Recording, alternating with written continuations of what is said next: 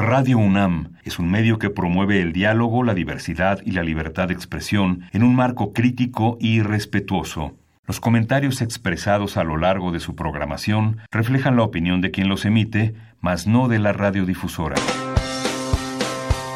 Opciones educativas. Orientación vocacional. Arte y cultura. Deporte y salud. Esto es Brújula en Mano. El primer programa de orientación educativa en la radio.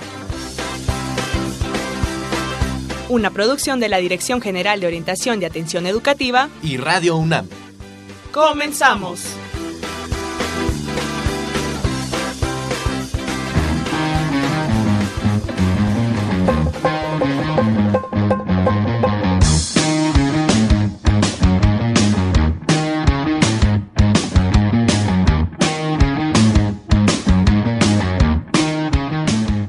Amigos? Muy buenos días. Sean bienvenidos a Brújula en Mano, el primer programa de orientación educativa en la radio. Usted nos escucha a través del 860 de amplitud modulada y en internet en www.radiounam.unam.mx. Hoy, 16 de julio 2018, transmitimos para ustedes el programa número 1149. Yo soy Miguel González y tengo el agrado de presentar en los micrófonos a mi compañera, la académica orientadora de la DEGUAE. Ella es Dora María García. Dorita, gracias por estar con nosotros. Bienvenida. Gracias, Miguel. Bueno, como todos los lunes, aquí muy contenta en este programa de orientación educativa y bueno, compartir con nuestros amigos radioescuchas que pueden también comunicarse en el correo brújula en mano arroba hotmail.com y bueno, este, este es un programa grabado Claro que sí. Mm, ¿Cómo le vamos a hacer, Miguel? Pues también se podrán comunicar con nosotros a través de nuestro Facebook. En el Facebook nos encuentran como Brújula en Mano y en Twitter también estamos como arroba Brújula en Mano. Por esta ocasión no podremos atenderlos en nuestras líneas telefónicas, Así es. pero los atendremos a través de estos medios de contacto. Y hoy también, bueno, pues eh, tema nuevo que no habíamos tocado mucho en, en Brújula en Mano, pero ya llegó aquí a estos micrófonos. Y me encanta el tema del día de hoy porque yo creo que muchos de nuestros alumnos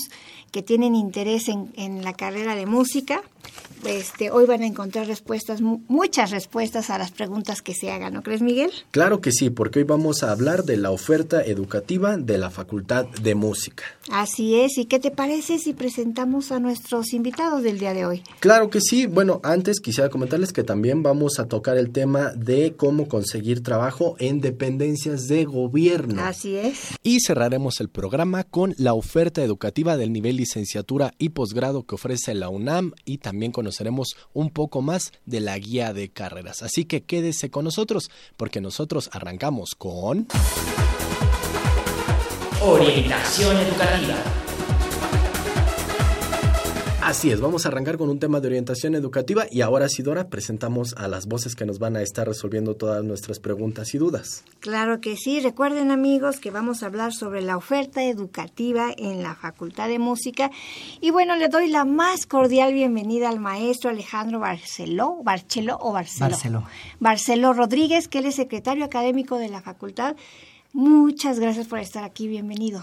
Muchas gracias por la invitación. Aquí estamos muy atentos para este, explicar un poco todo lo que se está haciendo, el trabajo artístico y académico en la Facultad de Música de la UNAM. Muchas gracias. Gracias por estar con nosotros y también le doy la bienvenida a la jefe de unidad de planeación y evaluación académica de la Facultad de Música. Ella es la doctora Gabriela Cermeño Barrón. Gracias por estar con nosotros, doctora. Bienvenida. Muchas gracias por la invitación, muy contenta también de estar aquí y bueno, esperamos poder aclarar todas estas dudas que tienen algunos jóvenes sobre la elección profesional, en particular en la Facultad de Música. Claro Primera que vez que vienen de la facultad, esperamos que sean muchas más veces y tenerlos aquí con mucho gusto. Claro que sí, estaremos, aquí estaremos. atentos, muchas gracias. Y bueno, pues, ¿qué les parece, Dorita, amigos, si nos arrancamos y que nos den a conocer precisamente, pues, cuál es la oferta educativa que tiene la Facultad de Música? Muy bien. Actualmente la Facultad de Música ofrece seis licenciaturas organizadas en tres grandes áreas. Tenemos a los intérpretes, a los creadores, la investigación y la educación musical. En todas ellas se enseña el canon de la música clásica, así como de la música antigua y recientemente la música contemporánea. Y bueno, para describir un poco los perfiles de estas eh, carreras y las áreas de conocimiento, bueno, el maestro Barceló nos va a presentar esta oferta educativa desde su perspectiva musicológica. Sí, bueno, yo me parece muy importante hablar un poco de una manera un poco más abierta, más relajada sobre, sobre cuál es la oferta que, que brinda la Facultad de Música. Yo creo que para fines pedagógicos de este momento es importante saber que tenemos el perfil de los creadores, de los que llamamos tradicionalmente músicos, que son los creadores llamados compositores y los intérpretes. Aquí entran varios eh, de las licenciaturas como son piano, instrumentista, y, este, y todos los que están contenidos dentro de instrumentista. Ahorita les voy a hacer rápidamente una, una especie de mapita para que los, sobre todo los jóvenes sepan a qué me refiero con esto. Pero todos estos son, digamos que lo que llamamos tradicionalmente los músicos, los músicos, compositores, o intérpretes. Pero por otra parte tenemos este, a los educadores musicales y a los etnomusicólogos. Eh, los primeros tienen que ver más con la enseñanza de la música y con la investigación de las últimas técnicas o la generación de nuevas técnicas de enseñanza de la música. En general, este, hay que apuntar también que en el ámbito de la etnomusicología, esta es una rama que tiene que ver con la investigación, con la investigación de las músicas, así con plural. Significa eh, que no necesariamente atienden eh, la tradición principal, que es la tradición que llamamos universal, algunos, otros la llaman la tradición occidental, pero es esta que se origina en Europa y que se difunde a todo el mundo, ¿no? Eh, entonces lo que llamamos música clásica. Pero también está la música actual dentro de esa tradición. Compositores muy importantes del siglo XX como Stravinsky, como Schoenberg, y en México este, tenemos a Gaby Ortiz, a Graciela Agudelo, Manuel de Elías, hay figuras muy importantes que son patrimonio nacional. Entonces todo esto hay que conocerlo porque es nuestro. Y sería una vergüenza que de pronto llegara un alemán o un eh, eh, un egipcio, eh, y que de pronto no supiéramos cuáles son nuestros héroes, cuáles son nuestros tesoros, ¿no? Entonces de eso se trata la tradición que atiende eh, nuestras carreras de instrumentista, nuestras carreras de, de composición, mientras que en, la que estaba hablándoles ahorita de la investigación en etnomusicología, esta, esta disciplina se encarga de las músicas con plural, que quiere decir otras tradiciones no clásicas. Por ejemplo, todas las músicas de las etnias de México, eh, la música purépecha, la música eh, este, yaqui, en fin, de cualquiera de las etnias que constituyen nuestro patrimonio también universal dentro de, la nación mexicana, y así como de músicas de otras tradiciones africanas, chinas, de otros puntos del planeta. Eh, eso es una investigación más desde la antropología, desde la sociología. Todo esto es la investigación de los discursos y de lo sonoro en estas otras tradiciones, no las hegemónicas sino las periféricas. Entonces, en cuanto a las hegemónicas, las del centro, que es la, la, la que habla al principio, que atiende más, eh, y por lo cual este, se, se creó, digamos, el inmueble y la facultad de música, es esta tradición universal que cuando decimos universal quiere decir que, que puede enriquecer de manera plena a, a, todos, los, a todos los seres humanos, independientemente de, de dónde estén, en qué punto de la Tierra y de qué cultura, ¿no? Entonces, simplemente esta es una tradición que históricamente se ha reforzado. ¿Y, ¿Y de qué se trata los instrumentistas? ¿Quiénes son? Nosotros tradicionalmente los músicos los dividimos así. Los que tocan los siguientes instrumentos, los alientos. Dentro de los alientos tenemos a las maderas y a los metales. En las maderas está la flauta, el oboe, el clarinete, el fagot y también el saxofón. Wow. En, los, maderas. En las maderas, alientos maderas. Luego tenemos alientos metales, que son el corno, la trompeta, el trombón y la tuba. Y ahí se terminaron los alientos. Es decir, son instrumentos que se eh, suenan a través de una columna de aire que es controlada por los pequeños orificios que se tapan con los dedos, ¿no? Luego tenemos los teclados. Los teclados es una forma de decir que tienen teclas. Por el más obvio que para todos en nuestro imaginario normal general es el piano que es la abreviatura de piano forte. Piano forte quiere decir que puedes tocar despacito o muy, fuerte. Piano forte. Entonces, pero para usos actuales le decimos piano, ¿no? Eh, también está el órgano órgano tubular es el que estaba en las iglesias y que está en las iglesias como en nuestra iglesia metropolitana o en muchas otras iglesias, tanto de México como del mundo. Es, un instrumento impresionante, gigantesco, que tiene una serie de, de, de mecanismos que se operan a través de columnas de aire. Después tenemos el clavecín y el acordeón. Ambos instrumentos tienen teclados, por eso se clasifican. Entonces, piano, órgano, clavecín y acordeón. Digo, no me voy a extender mucho en, la descripción, pero por lo menos estamos viendo esta de familia. acuerdo. Luego vamos a las cuerdas. Hay dos grandes familias. La más famosa, en cierta forma, son las frotadas. Quiere decir que se, el, generalmente tienen cuatro cuerdas que están tensas eh, a diferentes afinaciones y hay una cosa que se llama arco que tiene eh, por ejemplo, al principio eran este, eh, hilos de lacrín de caballo, etcétera, que se usaba para tocar, para poner en vibración la cuerda a través de el trabajo físico de frotamiento. Pero entonces en esto se entran el violín, la viola, el violonchelo y el contrabajo. Pero también tenemos otros que son de cuerdas no frotadas, sino pulsadas. Y estas son la guitarra, muy eh, conocida. conocida para México especialmente y en Latinoamérica, y el arpa.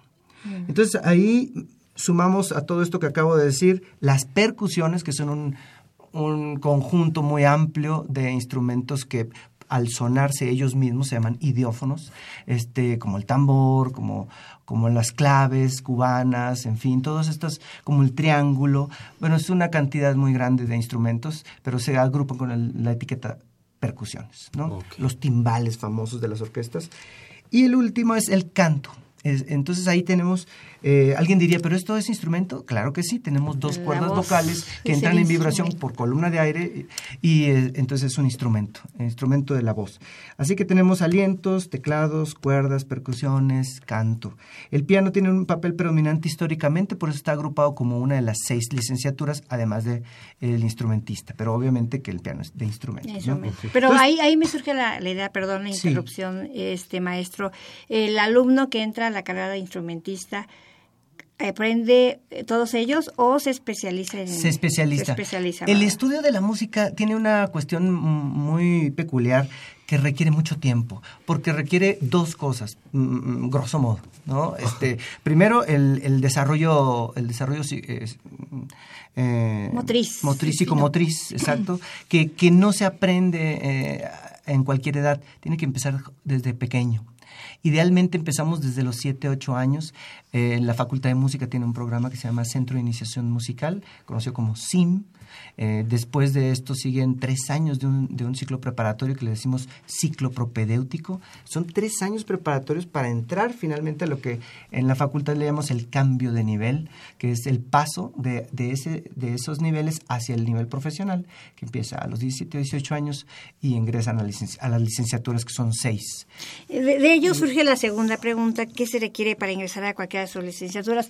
Porque eh, con lo que me está diciendo quiere decir que un alumno que ingresa a cualquiera estas carreras no es un alumno de que, ay, se me ocurrió, mm. este ahorita eh, no. tengo, no sé tocar piano, pero quiero, pero quiero estudiar piano, no tengo ah, nada al respecto. Ah, les va nada más termino de decir lo que quedó pendiente un poquito de que sí estudian efectivamente uno de los instrumentos que dije, porque cada uno de ellos implica un trabajo alrededor de 10 años de preparación este desde chico. Es que empiezan desde 7, 8 años.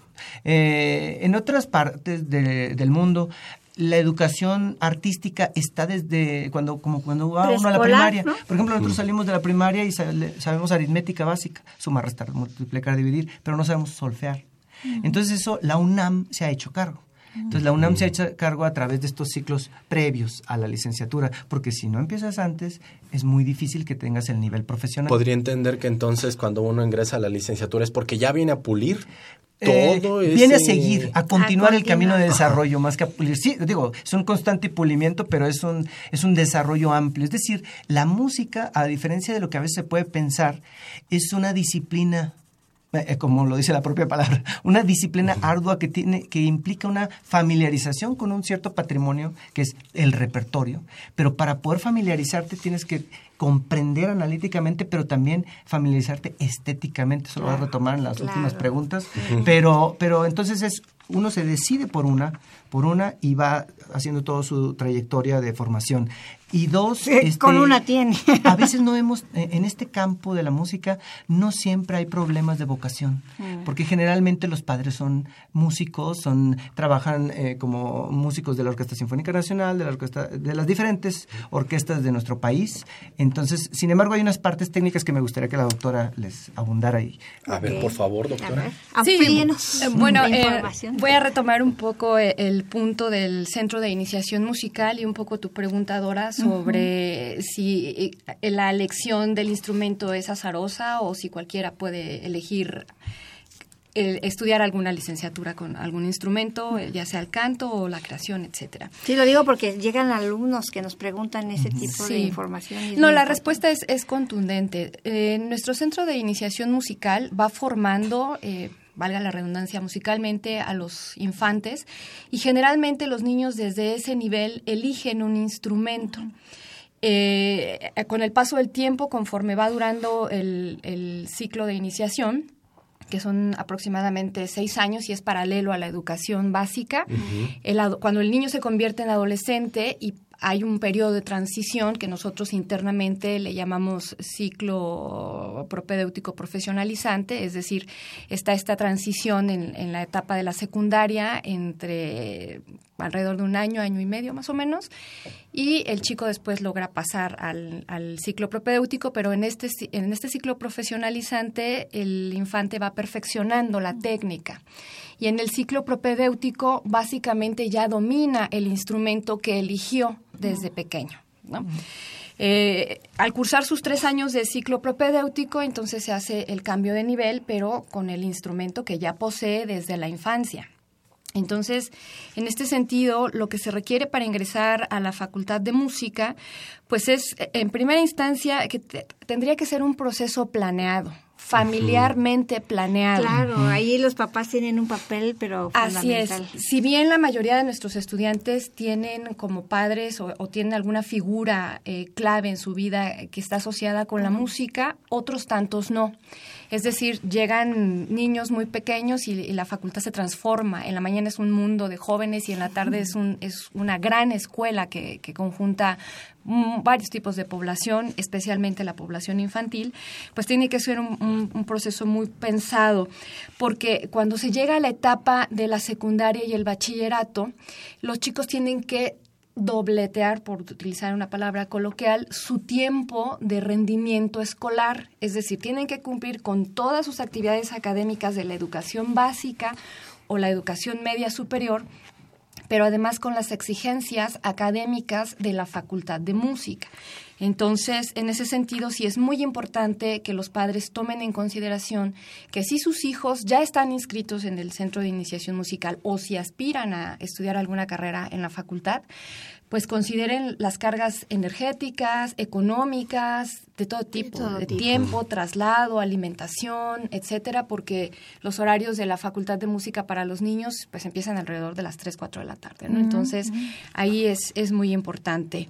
Eh, también eh, hay que considerar que nuestro ciclo propedéutico dura tres años y, pa- y este ciclo eh, tiene que ser aprobado por el estudiante porque se constituye como un requisito de ingreso a cualquiera de nuestras seis licenciaturas. Este ya es requisito como tal. Este es un Si requisito de no forme parte del centro de iniciación musical. No, del ciclo propedéutico. Entonces, el ciclo propedéutico es el que sí. Sí. El Ahí sí. es, es la Es anotación que quisiera hacer, porque tal vez algunos Sí. dijeran, híjole, yo ahorita ya tengo 15, ya se me pasó, ¿no? Exactamente. No, el propedéutico es el que sí tienen que aprobar. Así es. Ok, de acuerdo. Y bueno, también mm, por requisito, eh, si no cursaron el ciclo propedéutico en la Facultad de Música, tendrían que tener estudios equivalentes o demostrar que, que dominan el instrumento o que ya tienen algún algún conocimiento previo. generalmente, eh, aunque vienen muchos de aquí de la Ciudad de México, vienen de todo el país. Sí. con comprobar En- entonces. Estudios equivalentes. equivalentes, que puede ser un ciclo propedéutico o un nivel técnico de cualquier otra de cualquier otra institución, pero tienen que demostrar que tienen los estudios, es decir, hay muchas escuelas de, de enseñanza de la música eh, no de tipo formal. Y con formal me refiero a que son academias particulares que imparten algún tipo de curso. Nosotros estamos hablando de estudios que provengan, por ejemplo, de escuelas de educación musical, de escuelas superiores de educación musical o de conservatorios o de otras facultades, más formales. de otras universidades, ¿no? Por ejemplo, el Conservatorio de las Rosas, etcétera, ¿no? Entonces, ese tipo de instituciones. También es muy importante que los alumnos cuenten con el instrumento de su interés, con excepción del órgano, del clavecín y del arpa, que son instrumentos muy grandes, son instrumentos costosos y en este caso la facultad Los pro- provee. los Los provee. provee. Ajá, pero en el resto de los, de los instrumentos que ya mencionó el maestro Barceló, eh, es, es importante que cuenten. Y bueno, también es muy eh, necesario que tengan el bachillerato oficial con una calificación mínima de 7. De siete. Sí. eh, Como ah, todas las carreras de la UNAM. Exactamente. Y Sí. presentar su examen de admisión a la UNAM también. Así es. También, eh, bueno, es recomendable que los alumnos que vienen de la Escuela Nacional Preparatoria y el CCH no hagan uso, y esto es algo muy importante, no hagan uso de su pase reglamentado hasta que no hayan aprobado su ciclo propedéutico. Porque si no, entonces nos pasa lo que comenta Dora. Yo, seis meses antes de que salga la convocatoria, digo, ah, yo quiero estudiar piano y entonces no tengo los conocimientos previos, pero además no sabía que es una carrera con prerequisitos. Claro. Y entonces ejerzo mi pase reglamentado y si no paso o no, o no o el examen de ingreso interno de la Facultad de Música, entonces ya perdí una oportunidad. Claro. Es muy importante este dato, ¿no? Y bueno, también eh, un poco para, para concluir esta parte, eh, es necesario que los padres y los alumnos tengan en cuenta que es una carrera muy demandante. Por lo tanto, eh, es decir, nos requiere más de 10 horas de estudio el Sí, no se instrumento. puede estudiar y trabajar al mismo tiempo. No se podría estudiar y trabajar al mismo tiempo, ni tampoco cursarla como una segunda carrera o como carrera simultánea. Digo, no es que no tengan el derecho. Sin embargo, eh, es, es, es- eh, sería muy difícil la carga académica para el estudiante. A ver, hablamos un poco de la parte del ingreso y aquí quisiera mm, modificar un, po- un poquito el, el- el guion que teníamos. El, desde su perspectiva, maestro, doctora, ¿cuál es pues la principal aportación que tienen los egresados de la Facultad de Música a la sociedad? Porque a veces se tiene la idea, y sobre todo creo que va para los papás, que dicen, vas a estudiar música, no, no lo hagas. Te vas a morir de hambre o los mitos que ¿Cuál es el aporte que tiene un músico a nuestra sociedad? Bueno, yo creo que aquí hay que leerlo en dos, en dos este, partes. Primero, eh, esto que comentas, Miguel, es muy importante porque eh, tradicionalmente nuestra, nuestro, la creación del Estado eh, como república, desde Benito Juárez y todo esto, tuvo como modelo de referencia la ciencia, las ciencias duras. Entonces, eh, el, el modelo del arte quedó fuera, que se quedaba como algo prescindible, como un hobby. De hecho, todos nuestros padres, seguramente alguien dijo, ay, mijito, mejor estudia otra cosa y luego como hobby tomas esto. Es más, a mí, me guitarra, pasó, si a mí me pasó. Pero porque no hay una conciencia clara del desarrollo como disciplina del arte, del arte, eh, o sea, de la música como arte. Eh, Entonces, este, eso es por una parte. Y lo que se puede decir es que hay veces que uno se encuentra en, este momento que estamos en una crisis económica que muchos, bueno, apropiadamente no dicen crisis, sino un estado de, de- muy complejo económico para todo el país desde hace muchos decenios, décadas. Este, entonces, realmente, la- ¿cuál es la función del arte musical? O sea, ¿cuál es lo que aporta a la sociedad? Eh, lo primero que hay que decir es el sentido pleno de la existencia. Hay un dicho chino por ahí que dice, primero tenemos que tener soldados. Después de tener soldados tenemos que tener médicos y después ingenieros para crear puentes y así sigue enumerando una larga serie de, de- de profesiones y al final dice, bueno, pero ¿para qué queremos ya tener todo cuando lo tenemos y tenemos la comida y tenemos los satisfactores? ¿Para qué vivir? Bueno, pues el sentido de vivir está en el arte. Es decir, en estos momentos en que estamos en una época tan vacía, con tanta crisis en todos los ámbitos éticos, eh, de, de todo, de toda índole, el, el- el arte representa el, fundador, quien fundamenta el sentido de la existencia, porque el arte te lleva a través de una cuestión de plenitud del estar aquí y ahora, un, sentido de plenitud, de, eh, de impulso lúdico y reflexivo de las cosas. A partir del disfrute de, las obras de arte, en este caso de la música clásica y de otras tradiciones, eh, la persona se libera. Es algo que también mencionaba mucho en 1920, en los 20 Vasconcelos, ¿no? Es decir, el arte es liberador. Y en este momento es urgente tener este tipo de este tipo de, de pensamiento eh, liberal humanista. Hay que encuadrar, obviamente, que toda nuestra filosofía de la Facultad de Música reside en un humanismo profundo. ¿no? Pues fíjate, eh, Dorita, ¿no? La Sí. situación esto de la música, todo lo que nos puede llevar. Eh, a mí me hace, me hace mucho contraste porque en un mundo en el que tenemos que estar corriendo, tenemos que estar haciendo a veces el, el formar parte de esta licenciatura nos da incluso paz, ¿no? Tranquilidad en, en, todas estas situaciones. Aquí yo lo sufro porque el verdugo tiempo llega y nos dice, ¿saben qué?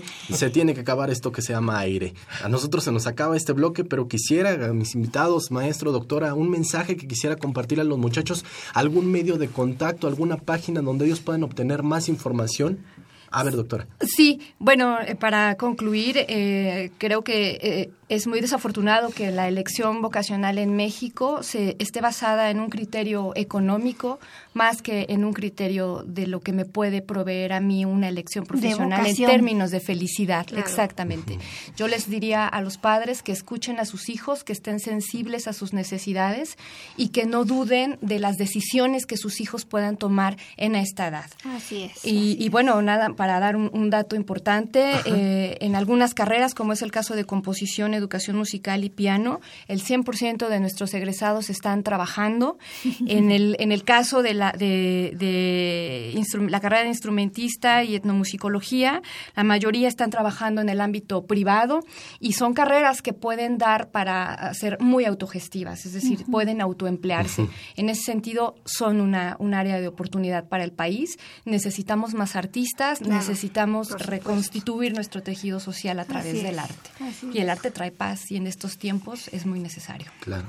Maestro. Bueno, yo nada más quiero cerrar con esta reflexión eh, complementaria de que este momento histórico, político, económico que tiene México requiere con urgencia la participación de los artistas en el tejido social. Tenemos que caminar hacia la libertad interior y hacia la plenitud como ciudadanos. Entonces la aportación de la Facultad de Música va hacia ese sentido, hacia la liberación de nosotros como ciudadanos mexicanos y ser un líder, la Facultad de Música y la UNAM, en la construcción y el impulso a la libertad de pensamiento, al espíritu crítico y a la felicidad. Y desde allí estamos construyendo nuestras seis carreras. Eso es todo. Muy bien, pues muchas gracias. ¿Su página electrónica nada, más? www.fam.unam.mx. FAM, Facultad de Música. FAM de Facultad de Música. Pues Perfectísimo. y esperamos que posteriormente vuelvan a estar con nosotros para seguir platicando porque es una charla sumamente interesante. muchas gracias. para abundar en cada una de las carreras. En cada una Cuenten con ello. Claro que sí, así que amigos, pues eh, la verdad que estén al pendiente, quédense al pendiente porque después estaremos trabajando cada una de las licenciaturas que tiene la Facultad de Música. Así que agradecemos al maestro Alejandro Barceló Rodríguez, secretario académico de la Facultad de Música, por haber estado con nosotros. Gracias. Muchas gracias. Muchas gracias. Y a nombre de la maestra Tere Frank, les agradecemos la oportunidad de poder estar aquí con ustedes. Muy bien, saludos a ella y a la maestra, ah, perdón, a la doctora Gabriela Cermeño Barrón.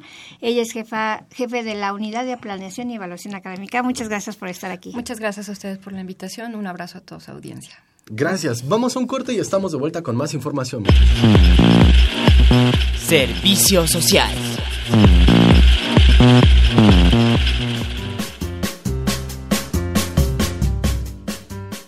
Para ti, ¿qué es el servicio social?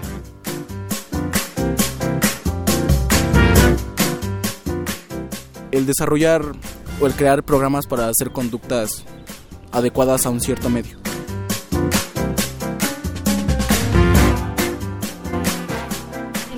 donde tú puedes adquirir nuevas habilidades dependiendo de tu carrera. Es un momento donde igual te va dando un descubrimiento del campo laboral. Devolver un poco a la sociedad lo que nos dieron que fue el acceso a la educación en esta universidad que es pública aterrizar los conocimientos que hayas adquirido ya sea en la carrera, ya como en la práctica. Por otro lado, pues la manera más inmediata y fácil de legitimar y de validar esa óptica teórica práctica que pudiste llevar. Amigos, estamos de vuelta y pues vamos a nuestro segundo tema, también muy interesante porque muchos se estarán preguntando cómo puedo conseguir trabajo en las dependencias de gobierno. Sí, así es, este, desde el, el programa de Bolsa Universitaria de Trabajo se nos hace como una necesidad para que nuestros alumnos conozcan también por estos eh, rubros cómo pueden conseguir trabajo. Exactamente, o sea, la universidad presente en el ingreso, incluso antes de que los muchachos ingresen en su instancia, en la máxima casa de estudios, y todavía cuando salen apoyándolos en esta búsqueda de empleo. Así, así es. Hoy vamos a platicar con una, eh, una especialista en estos temas de la búsqueda de empleo en las dependencias de gobierno. Así que queremos darle la bienvenida a la licenciada Elizabeth Martínez de la Rosa. Ella es eh, pertenece a, subdirectora, perdón, de ingreso y certificación del Servicio Nacional de Sanidad, Inocuidad y Calidad Agroalimentaria, el SENACICA. Licenciada, gracias por estar con nosotros. Gracias, al contrario, muchas gracias por la invitación y pues para mí también es eh, muy satisfactorio poder estar con ustedes y poder contar un poco de las experiencias que tenemos en Senacica respecto al proceso de reclutamiento y selección. Claro que es un tema muy interesante y que nuestros alumnos están muy, muy al pendiente de saber, de contar con este tipo de herramientas. Y sabemos, eh, licenciada, que este, ustedes tienen un proyecto es, no sé si llamarle proyecto, ¿qué es eso de trabaja en?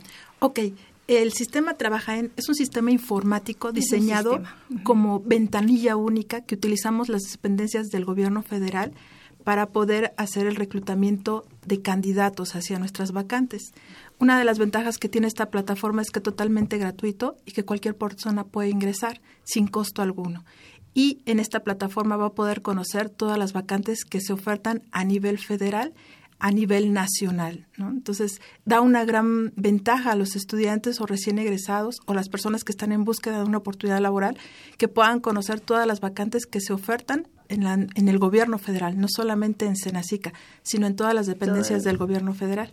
Y de ahí, Miguel, me surge la idea, ¿qué beneficios puede encontrar un, un estudiante egresado de cualquiera de las carreras en trabajar para el gobierno? ¿Usted qué, qué, qué pros puede encontrar en este sentido? Bueno, dentro de las ventajas que ofrece la plataforma es que se ofertan puestos en donde les van a dar estabilidad y permanencia, la posibilidad de un desarrollo profesional dentro del gobierno federal, la oportunidad de una capacitación continua, son de las cosas que se ofertan, además de las prestaciones de ley, un salario estable, que eso es que eso es luego muy importante para los estudiantes. Y creo que es lo que todos buscamos, ¿no? Tener una estabilidad, sobre todo cuando estamos buscando empleo. Así es. Que, que tengamos esa garantía, al menos tranquilidad un poco. Eh, entiendo entonces que aquí se publican todas las vacantes. Los muchachos que estén interesados en participar o que estén interesados en inscribirse en esta plataforma, ¿a cuántas vacantes se pueden registrar? Eh, ¿Cómo es el proceso entonces que, tiene que seguir? Esa es otra gran ventaja de la plataforma, que no existe un limitante para cuando nosotros estamos en la búsqueda de empleo y vemos una, un gran cúmulo de oferta por parte de diversas dependencias, tú te puedes inscribir a todas aquellas en las que estés interesado, siempre y cumplas con el perfil que requiere la institución, es decir, la escolaridad que requiere y la experiencia. Si son acordes a tu perfil profesional, tú vas a poderte registrar. No hay un límite. Puede ser la cantidad de concursos que tú desees y en las dependencias que tú desees. Eh, concurso. Así es. Eso, entonces, mm, también tengo que seguir una serie de lineamientos. Sí, se tiene que seguir en todo lo que se publica tiene unas bases de participación que son las reglas generales bajo las cuales se va a regir el concurso y ahí se establece puntualmente cada una de las etapas y cómo va a desarrollarse cada una de ellas y se establecen los tiempos también. Como bien decía, establecer los perfiles que requiere cada una de las empresas, ¿no? Así es. Y, y, con ello eh, quisiera preguntarle, eh, soy un alumno de la universidad, acabo de terminar la carrera, y no tengo experiencia en lo más mínimo. Ya ve que esta parte de la experiencia es, es un tope con el que nos encontramos al salir de la universidad.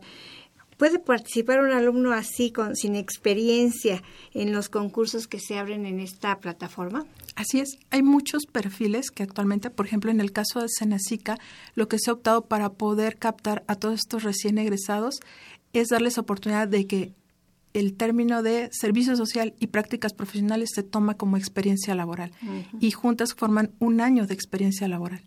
Entonces, eso suma para que puedan ingresar a la dependencia. Y en los puestos de primer rango que se habla de los enlaces, todos los puestos están bajados a un año o menos experiencia. Entonces, eso abre las puertas a los recién egresados. Fíjate que, el, que elemental lo que nos está diciendo la licenciada, porque algunos, bueno, por, por el tema del servicio social que es obligatorio en todas las licenciaturas de la universidad, lo cursan, pero las prácticas profesionales las consideran y bueno, su carácter es opcional. Así es. Pero creo que aquí entonces es fundamental este tema porque es experiencia profesional. Así es. Ese sería darles un gran tip a nuestros alumnos de que no dejen de lado las prácticas profesionales porque pueden tener, no solamente en el ámbito de que aprenden mucho y tienen adquieren muchas herramientas dentro de su rango de especialidad o área de especialidad, sino también es, es una, un prerequisito que cumplen al momento de ya salir de la carrera como ir a, a encontrar trabajo, ¿no? Así es. A ver, licenciada, yo estoy interesado en inscribirme y formar parte de uno de estos concursos, ¿no? Por una vacante que vi, que me interesa, creo que reúno el perfil, tengo todos los elementos. ¿Cómo es que tengo que hacer mi procedimiento? ¿Cómo es que yo me entero que fui aceptado o que fui rechazado de un concurso por, por una vacante? Ok, una vez que ya tenemos el registro dentro de la plataforma, un registro general, lo que se hace es la búsqueda de concursos con perfiles afines a nuestro perfil. Es una de las grandes ventajas que tiene la plataforma, porque la misma plataforma te ofrece los filtros para que tú puedas seleccionar qué es lo que quieres. Y puedes establecer, bueno, pues yo soy economista, por ejemplo, y tengo un año de experiencia. Quiero que me, me, muestres todas las ofertas con ese perfil.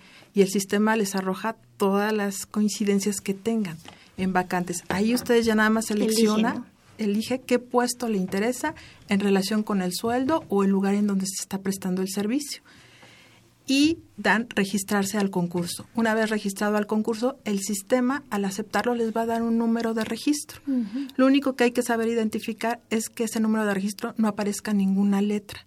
En el momento en que aparece la letra R, quiere decir que ha sido rechazado de la vacante pero si no aparece ninguna letra y son puros números los que le arroja al sistema, es que ya está registrado dentro del concurso y lo único que nos queda es esperar a que nos lleguen los mensajes de la dependencia en el que nos empiece a invitar a cada una de las etapas del concurso. Y si aparece la R, quiere decir que no cumplió con algún requisito cuando ingresó todos sus documentos. O... Así es, la misma plataforma le va a decir en qué no cumplió. Ok. Eso es muy bueno porque el alumno tendrá una idea más específica de que, en qué la regó, qué falló, qué le faltó, ¿no? Así es. Claro que sí, no se quedará con la duda. Esta, ¿Este sistema, esta plataforma, en qué está alojada en alguna página electrónica? ¿Cómo la podemos encontrar? Esta página la podemos encontrar en www.trabajaen.gov.mx. Es una plataforma administrada por la Secretaría de la Función Pública. Ah, Trabaja en Punto MX. Punto MX. A ver, voy a, voy a, hacer, mi, navegación, vamos a ver cómo, cómo está esto, ¿no? ¿Manejan algunas fechas? ¿Cómo puedo saber las fechas en que me tengo que presentar para, para ir desahogando las etapas?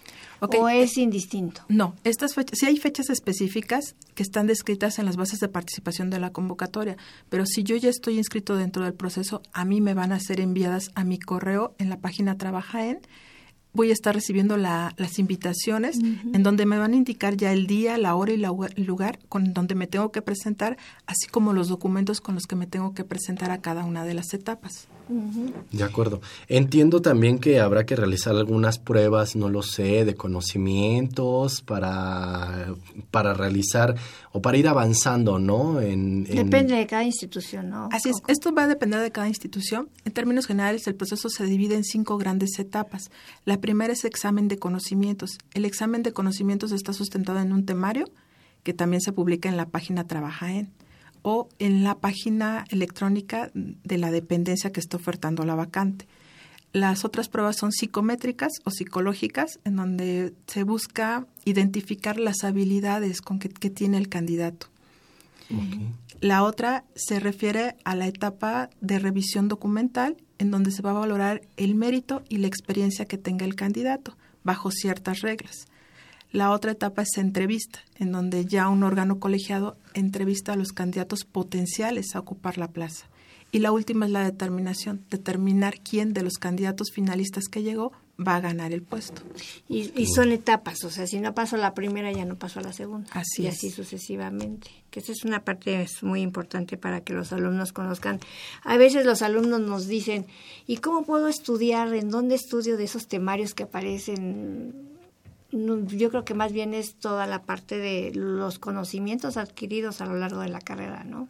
Así es, en al- algunas ocasiones se requieren conocimientos específicos, por lo cual se publican los temarios, eh, tanto en la página de Trabaja en como en la página de la dependencia que está ofertando la vacante, se hace la publicación de temarios. Sí, pues, y ahí ya viene la guía específica con todo lo que tiene que ponerse a estudiar y que es, que es propio de, de su carrera, ¿no? Así es. Y eh, usted, ma- eh, licenciada en su experiencia, ¿cómo, cómo, ¿qué tips, qué re- eh, le- recomendaciones, sugerencias puede dar a los estudiantes cuando, cuando están presentando estas etapas? Y bueno, dentro de lo que puedo ver en mi experiencia es que muchas veces se inscriben a 20, 30 concursos y no se preparan adecuadamente para el examen, ¿no? Entonces, si yo estoy preparándome para puestos distintos, en donde me exigen conocimientos, nivel de conocimiento distinto, Distinto, claro. eso me va a generar una gran desventaja para la persona que se prepara únicamente para un examen y está dedicado a ese examen. ¿no? Él obviamente ha tenido el tiempo y la dedicación para dedicarse Ay, sí, exclusivamente claro. a una prueba y no para distintos temarios. Entonces, como se distraen en tantos puestos, al final no quedan en ninguno. ¿no? En cambio, la persona que se enfoca y que hemos identificado de yo voy para este puesto porque esto es lo que quiero y se enfoca únicamente a un examen, es más fácil que lo acredite ese examen. ¿no? Ok. no se distrae en otros procesos porque en una semana puede ser que lo citen a 10 exámenes. Entonces, Va- va- ausencia Ese- también va a tener, Así tal vez es. a presentarse alguna entrevista. sí. Por ejemplo, en la etapa de la entrevista que En la etapa de entrevista hemos detectado que los candidatos no se preparan para la entrevista. Un elemento eh, fundamental es saber eh, a qué institución quiero entrar, conocer la institución, cuál es su misión, cuál es su visión, a qué se dedica. ¿no? Es sorprendente que se le pregunta al candidato qué estamos haciendo, eh, en qué concurso están inscrito y no saben, no conocen la institución, no conocen la misión, ¿no? Al final lo que terminan diciendo, bueno, es que vi el salario. Sí, pero ¿qué vistes de las funciones? ¿Qué te interesó del puesto aparte del salario? ¿No? ¿Qué actividades? ¿En qué tú eres particularmente bueno en relación con las actividades que se va o se pretende desarrollar en ese puesto? ¿no? Entonces muchas veces no van preparados a la entrevista. Pues fíjate, muy buena recomendación esta, porque sobre todo también en la de GOAE se tienen los talleres, cómo preparar mi entrevista, eh, cómo elaborar un buen currículum, cómo impactar. Entonces también otra recomendación que indirectamente les hace la licenciada Martínez, prepárense para su entrevista, ¿no? También conocer un poco sobre cómo es el personal, un poco el, el ambiente, llevan un código de vestimenta, algo, ¿no? Estar ya familiarizándose, empezar a sentirse que ya está uno dentro, que ya tiene un pie adentro de la dependencia, dentro de la institución y ya después hay que ir sorteando todo lo demás. Así es. Toda esta parte del autoconocimiento, ¿no? Que el alumno lleve como muy claro cuáles son sus capacidades, en qué puede aportar, porque generalmente en las entrevistas les preguntan ese tipo de cosas, ¿no? Así es, son- son temas que normalmente se toman en entrevista, ¿no? ¿Cuáles son tus áreas de oportunidad? ¿Cuáles son tus fortalezas? Y a veces es muy lamentable que nos hacen una lista de áreas de oportunidad y dos, tres fortalezas. ¿no? Es más Entonces, este, y esa parte de identificarlo les cuesta mucho trabajo. Pues mira, Dorita, yo ya entré a www.trabajaen.gov.mx y ya estoy en, la, en el área de regístrate para entrar, porque no tengo mi usuario ni mi contraseña. Vamos a, vamos a conocerla, pero bueno, los invitamos a que ingresen www.trabajaen.gov.mx, ¿verdad, licenciada? Así es. Pues el tiempo se nos termina, pero quisiera que nos diera un mensaje a los muchachos que están en esta búsqueda de empleo y que sobre todo quisieran incorporarse en alguna área del gobierno. Ok, bueno, pues mi consejo sería el que persevera alcanza. Así es. Eh, hay que insistir, hay que participar, hay que conocer los procesos. Eso al final lo que hemos identificado les da mucha ventaja. Hay muchas veces que es que llevo tres entrevistas y no me quedo, ¿no? Y, y como que pierden la, la, eh, la, motivación. la, motivación. para poder continuar. Y yo les quiero decir que no, que ese debe ser un aliento para continuar, que si han llegado a esa etapa, no cualquiera llega. Y nosotros se los decimos dentro de la institución, ¿no? No es fácil ir pasando todas, una, todas las, las etapas, etapas, ¿no? claro. Entonces, una vez que llegan, es perseverancia por parte de ellos y llegar a la entrevista y estarse en esas etapas les da mucha experiencia. Llegan al final con muy buenas tablas para enfrentar más entrevistas y may- con mayor dificultad, sin venga. problema, así es. ¿no? Les da muchas tablas participar en estos procesos, aun cuando no se queden a la primera, que insistan, ¿no? que el que persevera alcanza. Y todo es aprendizaje, a final de cuentas, Miguel. Así es. Claro que sí, pues todo nos deja algo y todo es crecimiento, después de todo. Así es. Mucho éxito a los muchachos que están en, en este proceso de búsqueda de empleo y pues por eso ingresen a este portal y también estén al pendiente de todo lo que preparamos en la de Guae porque muy próximamente viene la Feria del Empleo. Bueno, agradecemos a la licenciada Elizabeth Martínez de la Rosa, subdirectora de Ingreso y Certificación del Servicio Nacional de Sanidad, Inocuidad y Calidad Agroalimentaria, el SENACICA. Gracias por haber estado con nosotros y brindarnos esta información. Gracias, hasta luego. A ver si posteriormente nos viene a hablar del Senacica, qué es, y porque tiene un nombre muy grande y me entró mucha curiosidad. Claro que sí. Muchas gracias por estar aquí con nosotros. Pues vamos a un corte y regresamos con el tercer y último bloque de este programa del día de hoy. Guía de carreras. Guía de carreras. Guía de carreras. Bueno amigos, regresamos de este breve corte y bueno, pues les saluda Daniela Muñiz y ahora eh, me encuentro aquí con la licenciada Claudia Alicia Ruiz Cuevas y con la licenciada Estela Cortés Rocha. Ambas son coeditoras de la guía de carreras de la Dirección General de Orientación y Atención Educativa y bueno, precisamente nos van a platicar sobre las nuevas carreras, sobre cómo consultarlo. Bienvenidas, gracias por estar aquí. Gracias por la invitación. Hola, muchas gracias. Eh, coméntenos, eh, ¿cuál es la oferta educativa, eh, tanto de licenciatura como de posgrados, de, de que ofrece la, la UNAM? Mm, Bien, pues empezaré por mencionar la oferta en el nivel licenciatura, que al día de hoy estamos hablando de 122 carreras. 122 carreras que se distribuyen en cuatro áreas del conocimiento, que son ciencias sociales, humanidades y artes, físico-matemáticas e ingenierías, y biológicas, químicas y de la salud.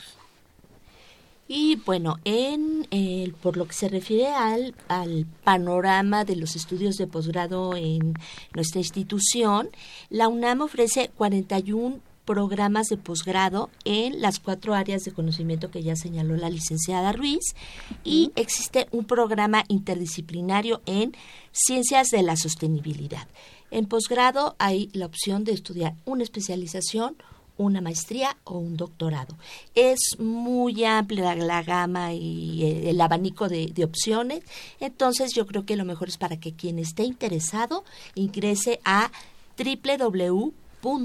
www.posgrado.unam.mx para que hagan la navegación que les interese y eh, consulten el programa en que estén interesados en estudiar. Bien, pues veo que es, es una amplia oferta de carreras de, pues de posgrados. Eh, 41 me, me, me suenan muchísimos y luego uno tiene la idea de que son poquitos, pero realmente no, igual 122 carreras.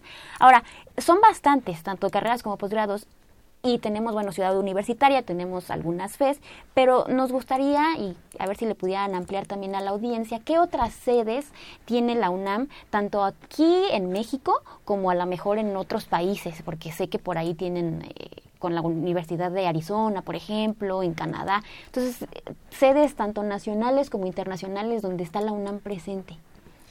Eh, pues como bien señalas, en campus central, campus de eh, Ciudad Universitaria, pues hay un conglomerado de facultades y escuelas a las que mm, recientemente se ha sumado una, una escuela más. Esto es en una idea de empezar a mm, diversificar la oferta educativa de la universidad, tanto en el propio campus como fuera de la Ciudad de México. Eh, la Escuela Nacional de Ciencias de la Tierra es a la que me estoy refiriendo, recientemente creada y bueno, es eh, esta escuela se encuentra en el campus EU, pero recordemos que la UNAM empezó desde 2011 un proceso de descentralización de la oferta a nivel superior y eh, tiene al día de hoy cuatro escuelas nacionales de estudios superiores que son León, Morelia, Juriquilla y Mérida. estas cuatro escuelas se suman al pues al resto de entidades académicas que tiene la UNAM donde imparte licenciaturas como son sus facultades en Campus EU. Eh, también está la FES Zaragoza, FES Acatlán, FES Cuautitlán y FES Iztacala en la zona conurbada de la Ciudad de México.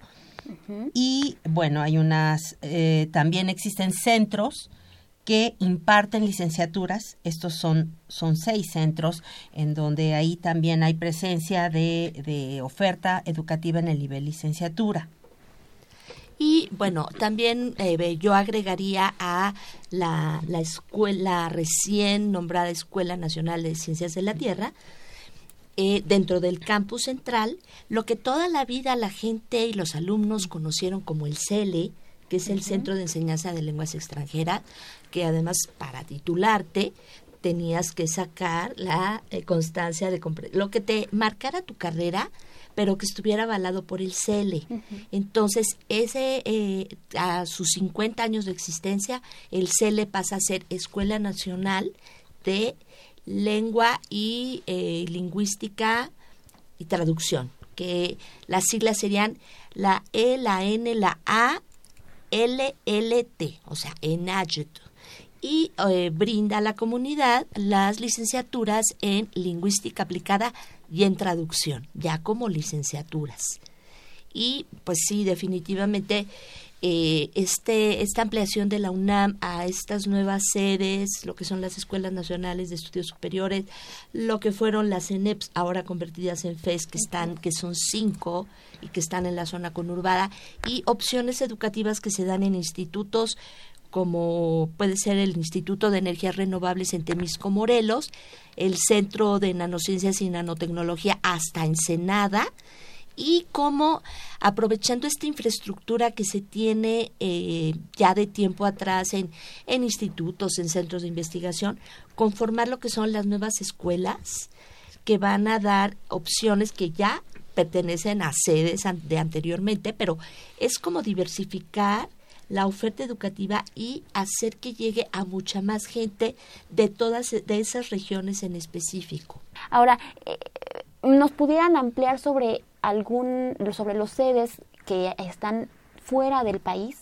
que tengan alguna especie de convenio con otras universidades o que tengan algún alguna sede en otro país, la UNAM? Mm, estas escuelas de extensión son una presencia de la UNAM eh, más allá de nuestras fronteras, que lo mismo están en Canadá, en Estados Unidos, pero también en Europa. Eh, en estas escuelas, lo que la, la misión de estas, de estas entidades académicas es, por un lado, reforzar los lazos eh, que se tienen con los conacionales que, que, por diversas razones están allá, radican allá, en la difusión, enseñanza también del español, pero me parece muy importante eh, señalar que estas escuelas de extensión son justamente como un, brazo en donde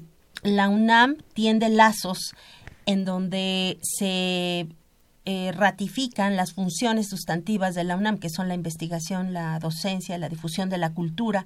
Entonces, eh, se han ido incorporando, claro, nuevas escuelas. No es eh, tan fácil, es un, es un, es toda una empresa, es toda una, una actividad de, de difusión, pero es bien importante que, que hagamos énfasis en que estas escuelas eh, no ha sido a capricho, eh, han sido elegidas, eh, pues yo por una serie de razones que atienden justo a eso. ¿Cuál es la, la población de conacionales que, que habita en los Estados Unidos, pues es altísima, ¿no? San Antonio, en Los Ángeles, en Chicago. Es eso eso es muy muy sintomático. Ahora, es como ya habíamos comentado, la UNAM eh, llega a muchos espacios, es maravilloso ver que tenemos presencia en muchos lados del país, en otros eh, países, y esto precisamente es como para contrarrestar la gran oferta de carreras y de investigación y de posgrados que se dan, porque bueno, son 122 carreras, antes eran menos, o sea, ya se han ido creando nuevas. Y, y de aquí es como mi, mi siguiente pregunta es, esas nuevas carreras que se han ido creando estos últimos años a comparación de cuando inició la UNAM, eh, ¿tienen alguna característica específica? ¿Cuál es, ¿Cuál es el distintivo de estas nuevas carreras que la UNAM ha ido incorporando a su oferta educativa? Pues mira, sí, definitivamente tienen un, una serie de características que le dan un, les dan un sello. Son carreras muy enfocadas a la interdisciplinariedad, porque ahora ya no podemos hablar nada más desde un campo del conocimiento que te forme, sino tiene que haber como un diálogo entre, entre las distintas áreas para poder entender mejor la realidad y poder enfrentar mejor los problemas que afectan a las comunidades.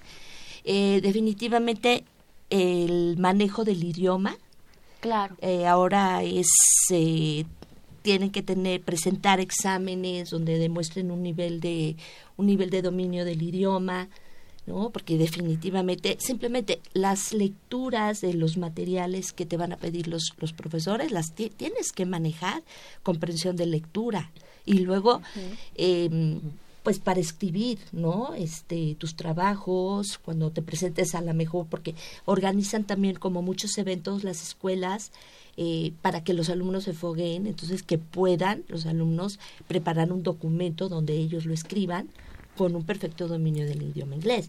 Y definitivamente las tecnologías, las TICs, el manejo de las TICs, o sea, es una realidad. Hay un papel más activo del alumno en su aprendizaje, y eh, tienen una, un distintivo importantísimo. Te dan la opción de que si tú a la mitad de la carrera dices, híjole, ya no puedo seguir, no puedo con los gastos, te dan la opción de irte por una opción técnica profesional que te va a dar un diploma y te va a permitir insertarte en un mercado laboral. Si tú decides después, puedo terminar la carrera, adelante, entras y terminas tu licenciatura. Pero eso creo que es, es muy, muy, muy importante. Las TIC sobre todo en, esta nuevas, en estas nuevas modalidades de a distancia y educación continua sobre todo, ¿no? Entonces, si lo pudiéramos resumir, el distintivo es interdisciplinariedad, manejo de idiomas y dominio de las tecnologías. Y sabes otra cosa muy importante, el trabajo en equipo. Trabajo en equipo en lo que se refiere a la guía de carreras UNAM, la guía de carreras, el libro icónico mm, que todo mundo abrazábamos como un tesoro, eh, ya lógicamente por, por el momento actual que estamos viviendo, tuvo que migrar a la versión electrónica. Entonces, ahorita se está construyendo porque se están actualizando los contenidos. Eh, pero los invitamos a que entren a